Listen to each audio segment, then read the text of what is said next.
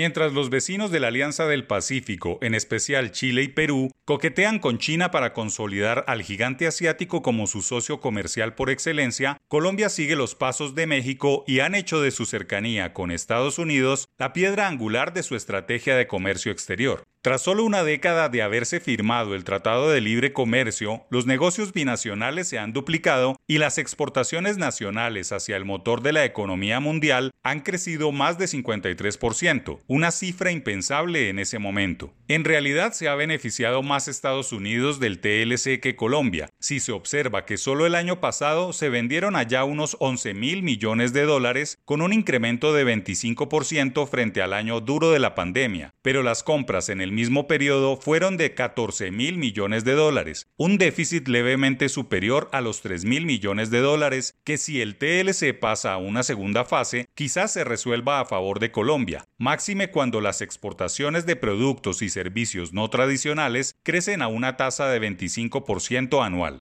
El TLC puede mejorarse y se debe ajustar algunas tuercas para que Colombia pueda avanzar a más estados de la Unión, pero para eso no se necesita sentarse a renegociar nada, sino a diseñar estrategias más ambiciosas y de larga duración. Solo vendiendo petróleo, café y flores a Estados Unidos no se puede sostener y hacer fructificar el TLC. Los consumidores locales deben beneficiarse más de la producción del norte, un eslabón muy polémico, pues los gremios nacionales no deberían obstaculizar las desgravaciones arancelarias que se vencen este 31 de diciembre y que habilitaría nuevos beneficios para los compradores nacionales de productos y servicios de mejor calidad y más baratos que los producidos localmente. Pero igualmente hay sectores que en una década han desarrollado competencia superior como es la avicultura y la ganadería, que ya están en condiciones de empezar a vender con cierto grado de éxito. El paso importante a dar es el de los permisos sanitarios que siguen siendo un gran obstáculo para vender productos de origen animal. Los empresarios colombianos deben reconocer las oportunidades futuras.